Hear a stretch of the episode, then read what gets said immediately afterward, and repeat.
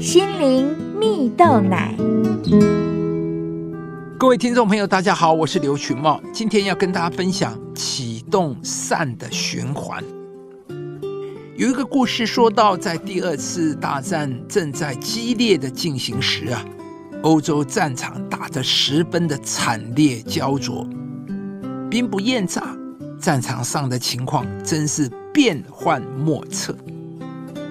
有一天呢，外面下着大雪，气候寒冷，一位将军正乘车回总部参加紧急军事会议时，忽然呢。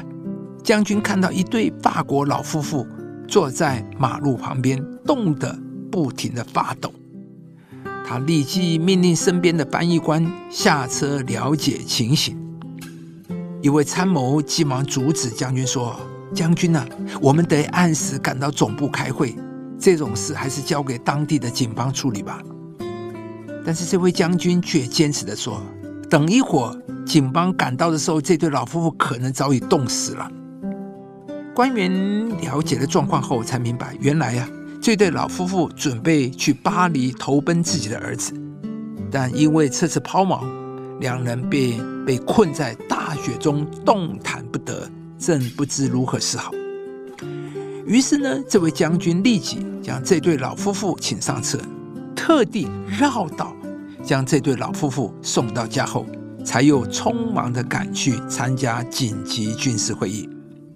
而不久后，这位将军的善心义举便得到了意想不到的巨大回报。原来啊，那一天几个敌方的狙击手正虎视眈眈的埋伏在这位将军原来必须行经的那条路上。如果不是因为要把这对老夫妇送回家里去而改变了行车的路线，这位将军。恐怕就很难躲过那一场劫难。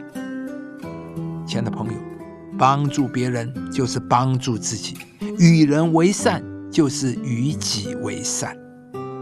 故事中的将军因为一个帮助他人的善心，也祝福到自己，没有让自己陷在危险之中。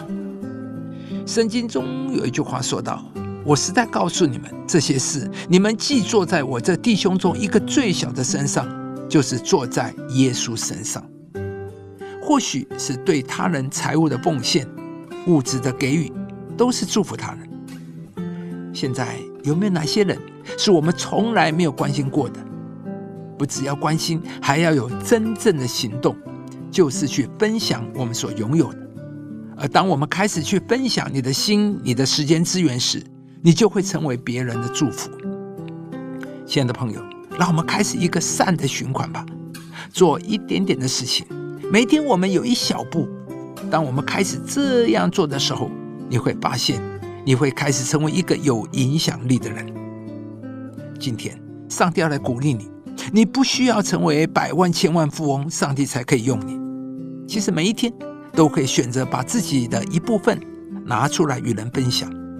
那么你就会经历奇妙的事发生在你的周围。让我们一起立志，使别人受益吧。善待我的同事、邻居，可以是一个微笑、一个拥抱，或许正是对方所需要的呢。当你这样做的时候，你就可以成为别人的祝福。圣经上说：“施比受更为有福。”